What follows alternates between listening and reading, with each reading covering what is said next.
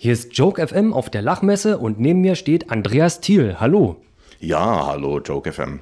Du bist Träger der gepflegtesten Irokesenfrisur, die man sich so vorstellen kann. Wie häufig kommt es vor, dass Leute deinen Haarschnitt thematisieren wollen? Ständig, dauernd, überall wo ich hingehe. Auf der Straße äh, machen Touristen Selfies mit mir, äh, alte Omas im, im Café machen Selfies mit mir, in der Bar machen Nutten Selfies mit mir. Ich glaube, ich bin bei so vielen Menschen auf Facebook irgendwie mit, äh, mit diesem Iro und das auch, wo ich hingehe, nach Indien, in die Staaten oder so, überall. Die Leute finden die Farben toll und möchten sich gern mit diesen Farben ablichten lassen. Und welchen Anteil macht denn das äußere Erscheinungsbild auf der Bühne für dich aus? Äh, die eigentlich nichts, das ist ja rein privat. Ich bin so ein äh, alter äh, 80er Jahre Punk und ich finde das immer noch nach wie vor die beste, die schönste, die fröhlichste Frisur, die es überhaupt äh, gibt auf der Welt. Und da ich auf der Bühne bin, äh, ich kann ja, ich mag nicht jedes Mal den, den, den Iro äh, runterklappen, deshalb gehe ich mit Iro auf die Bühne. Macht sich auch gut als Kontrast zum schwarzen Anzug und zum Champagner. Zum Thema Kontrast Du machst ja auf der Bühne Humor als Kabarettist und ähm, häufig fallen ja auch bei dir Ernst nehmen und Humor in den gleichen Kontext. Was an dir ist ernst? Was willst du gern ernst betreiben und was willst du auf gar keinen Fall ernst betreiben? Naja, sagen wir, äh, ich sehe das ziemlich buddhistisch. Ähm, man äh, muss seine Ideale konsequent leben, darf dabei aber nicht im Fanatismus verfallen. Äh, also beispielsweise, wir sind Vegetarier, die ganze Familie. Ich bin Vegetarier, meine Frau, die Kinder. Der Einzige, der bei uns Fleisch kriegt, ist der Hund. Und die Kinder, die sind aber in der Waldspielgruppe und da werden manchmal Würste gebraten. Und das finden sie ganz toll. Und dann, wenn wir in die Berge, äh, in die Berge wandern gehen, dann fragen die, du Papa, können wir Würste mitnehmen und braten. Und dann gehe ich zum Metzger und kaufe Würste und dann braten wir Würste. Das kann ich mir als konsequenter Vegetarier leisten, weil das äh, äh, garantiert dann, dass wir auf keinen Fall fanatisch werden dabei. Das sind ja auch Themen, die du auf der Bühne präsentierst. Was rätst du deinem Publikum? Rätst du es, äh, deine Ansichten zu beherzigen oder hast du eher Freude daran, zu polarisieren? Ah, nee, im Gegenteil, ist ja alles sehr versöhnlich. Ich glaube, die Leute, die sich polarisieren lassen, sie haben das Problem, dass sie ähm, äh, sich selber wirklich so ernst nehmen. Man denkt, alle, die eine andere Einstellung haben, liegen falsch und dann werden sie wütend. Dann äh, nehmen wir das ja eben gerade Fanatismus. Also äh, meine Produktionsleiterin beispielsweise, die ist Kreationistin, also eine ganz strenge Katholikin. Und der, deren Sohn ist von der Schule nach Hause gekommen und hat gesagt, nicht wahr, Mama? Äh, äh, die anderen Menschen stammen vom Affen ab, aber wir nicht. und wir mussten so lachen, wie sie mir das erzählt hat, weil äh, die, unsere Tochter hat gerade ein Drehdraht ge gekriegt, also vom Leihgeweih zum Drehdraht, und das hat sie von ihrem Cousin geerbt. Und dann hat die Tochter zu meiner Frau gesagt, äh, nicht wahr, Mama? Wenn du dann mal wieder geboren wirst, dann kannst du dieses Fahrrad wieder haben. Und diese Ansichten, ich bin genauso überzeugt von meiner Haltung, wie meine Produktionsleiterin halt, halt von ihrem Kreationismus und wir können wunderbar miteinander zusammenarbeiten. Und das nennt man halt Humor. Man darf sich selber nicht zu ernst nehmen und man darf auch nicht versuchen, die anderen zu überzeugen, dass sie genauso leben müssen, wie man selber lebt. Weil wenn man seine eigenen Ideale konsequent verfolgt, aber die anderen in Ruhe lässt, dann dann ist es eine ziemlich sichere Sache. Nämlich für den, Fall, äh, für den Fall, dass man falsch liegt, mhm. ist der Schaden am kleinsten, wenn man es nur selber äh, so macht. Und das möchte ich eigentlich dem Publikum mitgeben, ob es jetzt äh, Fleischesser sind, Katholiken, Muslime, Juden oder äh, sonst irgendwas, Buddhisten, ähm, sich dabei nicht zu ernst nehmen. Es ist schon mit Überzeugung tun, aber äh, nicht zu streng sein mit sich selber und mit den anderen erst recht nicht. Gut, und gerade heutzutage hat man ja als Kabarettist bestimmt viel mit Political Correctness äh, zu tun. Hat denn diese sogenannte Political Correctness auch Vorteile für Künstler?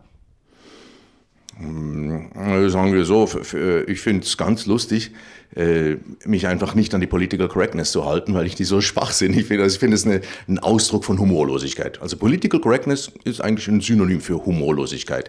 Und äh, sagen wir, vor so zehn Jahren, wo das noch, die, die Sprachregelung hier noch nicht so strikt war, muss man richtig Pointen suchen. Ähm, heute reicht es, wenn man sagt, was man denkt, und dann ist das schon lustig, weil es ist politisch so inkorrekt. ich finde es absurd. Ich hoffe, dass es nicht äh, äh, noch schlimmer wird, weil ich bin ja ich bin ja ein, ein, Komiker, von mir erwartet man das fast, aber all die Leute, die in Berufen arbeiten, wo sie sich einfach äh, an Political Correctness halten müssen, weil sie sonst einen Job äh, fürchten, das, äh, das finde ich furchtbar. Das geht unter Fanatismus. Political Correctness, denke ich, ist ein Ausdruck von Fanatismus. Und es hat ja auch schlimme Auswirkungen, wenn ich da etwas Heikles ansprechen darf. Auf deiner Website andreastiel.ch, alles klein geschrieben und zusammen, kann man lesen, dass du deine Bühnentätigkeit eingestellt hast. Was war denn da der genaue Auslöser? Ja, das äh, reicht schon äh, fünf Jahre zurück. Also äh, ich, ich, stand da schon unter Morddrohung und äh, meine Familie wurde schon von der Polizei beschützt und dann kam dieser Anschlag auf Charlie Hebdo. Und dann wurde die, der ganze Schutz noch ziemlich verschärft, weil man dann Angst hatte um, um äh, Satiriker, die sich da, da getrauen, Dinge zu sagen, die andere nicht äh, ansprechen. Und dann wurde, wurden die, die Vorstellungen zum Teil massiv, mit, mit massivem Polizeiaufgebot geschützt. Und das macht ja keinen Spaß mehr. Das ist eine, Unterhaltungsbranche, wo wir drin leben. Die Leute kommen ins Kabarett und wollen sich amüsieren. Die einen möchten sich äh, amüsieren, können Komiker schauen, die, die, die politischen, die völlig apolitisch sind. Und andere gehen halt gezielt zu mir, wo es politisch wird, weil sie möchten sich äh, äh, über diese Themen äh, äh, amüsieren, die sonst äh, eigentlich eher zum Weinen sind. Und wenn sie da noch durch die Polizeisperre gehen müssen, dann ist die Fallhöhe schon, äh, sagen wir, äh, schon sehr hoch. Also da, das ist dann da noch eine tolle, lustige Stimmung zu machen, ist schwierig geworden. Dazu äh, gab es dann Demonstrationen äh, äh, gegen mich, also meine Zuschauer wurden belästigt, die Theater wurden bedroht, die Veranstalter haben Angst gekriegt und meine Familie wurde bedroht. Und dann habe ich äh, gesagt, naja, jetzt, jetzt höre ich auf, weil das ist schon nicht der Sinn der Sache. Und eben auch, ich muss mich ja selber auch nicht so ernst nehmen, dass es äh, unabdingbar ist, was ich mache. Die, die, die Schweiz kommt auch ganz gut aus ohne meine Shows. Okay, und hätte sich das aber rückblickend betrachtet überhaupt äh, vermeiden lassen können? Äh, ja, natürlich, indem man sich an die Vorgaben der Political Correctness erhält und die Tabuzonen äh, auslässt. Also. Hättest du das gemacht?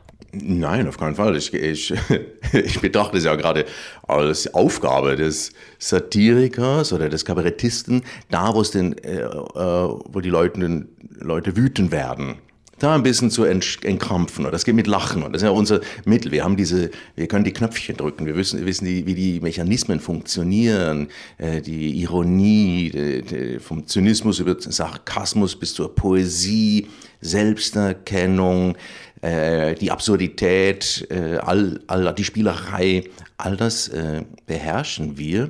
Und es ist unsere Aufgabe, diese Tabuzonen ein bisschen aufzulockern, äh, damit sich die Leute nicht gegenseitig wieder die Köpfe einschlagen, sondern sagen, naja, es ist zwar schlimm, aber so schlimm nun auch wieder nicht. Wie geht es denn nun eigentlich weiter mit Andreas Thiel?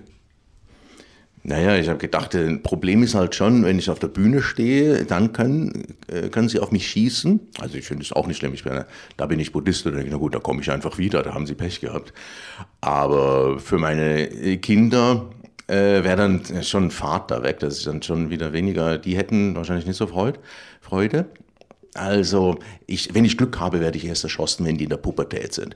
Und dann, aber jetzt habe ich gedacht, ich könnte ja äh, einen Film machen. Dann können die Terroristen auf die Leinwand schießen. Das ist dann weniger schlimm, weil da ist dann nur die Leinwand kaputt.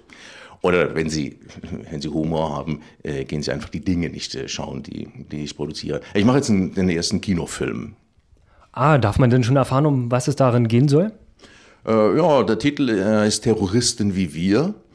Und es geht um jede Form von Fanatismus, das heißt äh, äh, militanten Veganismus, militanten Tierschutz, äh, äh, militante äh, politischen Anarchismus oder militant, äh, natürlich religiöse Milita militante Menschen und wie die dann alle dieser Gewalt